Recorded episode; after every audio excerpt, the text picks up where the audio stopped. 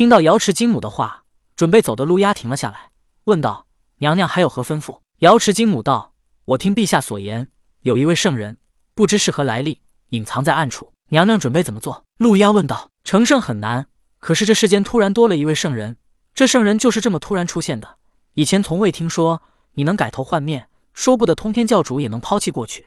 如果他是通天教主，那么他与元始天尊与老子一定不和，这便是陛下可以利用的。如果他不是通天教主，也无所谓，陛下也可以拉拢他。你到人间之后，可以注意他的动向，能结好他为陛下所用最好。瑶池金母道：“小臣明白了。”陆压道：“既如此，你便可以离开了。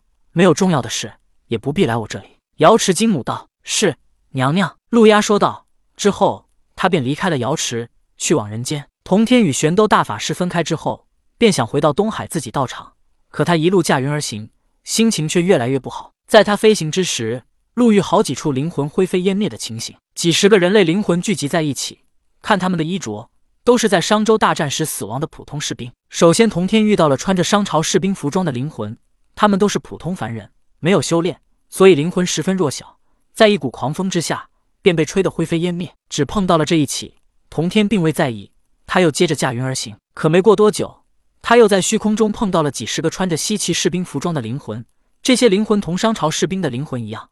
在一股狂风之下，也同样的灰飞烟灭。童天本是通天的恶念和执念，所以他看到这些灵魂灰飞烟灭，并未放在心上。可是这一路驾云而行，他已经见了许多这样灵魂灰飞烟灭的情况，而且这些灵魂当中不只有人类灵魂，还有妖族的。通天教主当年收的弟子多为妖族，但并不代表他就厌恶人族。在他看来，人族、妖族都无所谓，大家都是三界生灵。通天第一次见到灵魂灰飞烟灭的场景无所谓。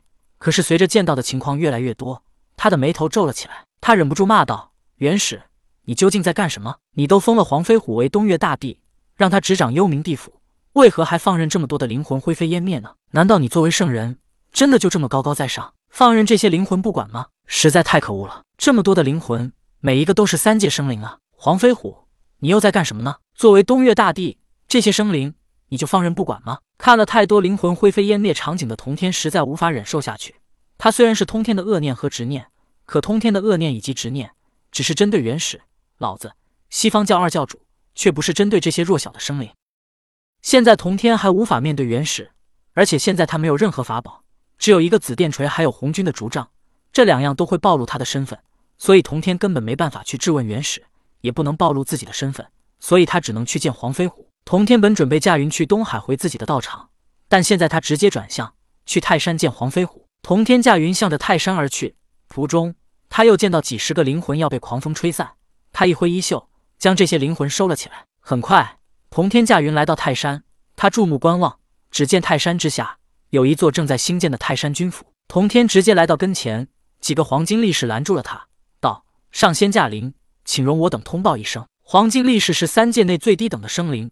他们非人非鬼非仙非神，所以无论他们是见到人神仙鬼，只要没影响到他们，统统都称呼上仙。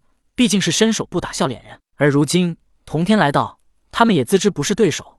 虽然拦住童天，也只是想先去跟黄飞虎通报一下，之后无论再出现什么状况，那都是需要黄飞虎去处理，跟他们无关了。泰山军府好大的气派！尔等不用通报，我自去见他。童天道：“上仙，还请稍等一下。”容我等通报之后再进。黄金力士道：“本来童天心里就比较厌恶，此刻这几个黄金力士还来阻止，他一挥手，几个黄金力士瞬间灰飞烟灭。当黄金力士灰飞烟灭之后，黄飞虎感觉到了，他很快便走了出来。当他看到眼前比自己还要年轻的童天之后，不屑的笑道：‘阁下是谁？为何来我泰山撒野？’黄飞虎曾经是商朝的镇国武成王，之后背叛商朝，成为了西岐的开国武成王。他一直都是人间大将，不是修道者。”所以他称呼童天并不是道友之类，而是阁下。泰山军府，那么你便是泰山府君了。童天鄙夷道：“泰山军府是在下的府邸，阁下称呼我泰山府君也无不可。毕竟是先有泰山，才有我东岳大帝，才有泰山府。我确实为泰山府君，但不知阁下强闯我泰山府，杀死我泰山府黄金力士，又所为何事？在下自问不曾见过阁下，也与阁下无仇无怨。”黄飞虎眼神凌厉地盯着童天道：“虽然感觉到修为不如童天。”可是童天一来就灭了几个黄金力士，眼下四周还有许多黄金力士在看着。如果黄飞虎显得软弱，只会让人笑话。当然，如果在无人之处，黄飞虎不介意称呼童天为上仙，甚至让他跪下，他感觉自己也能做到。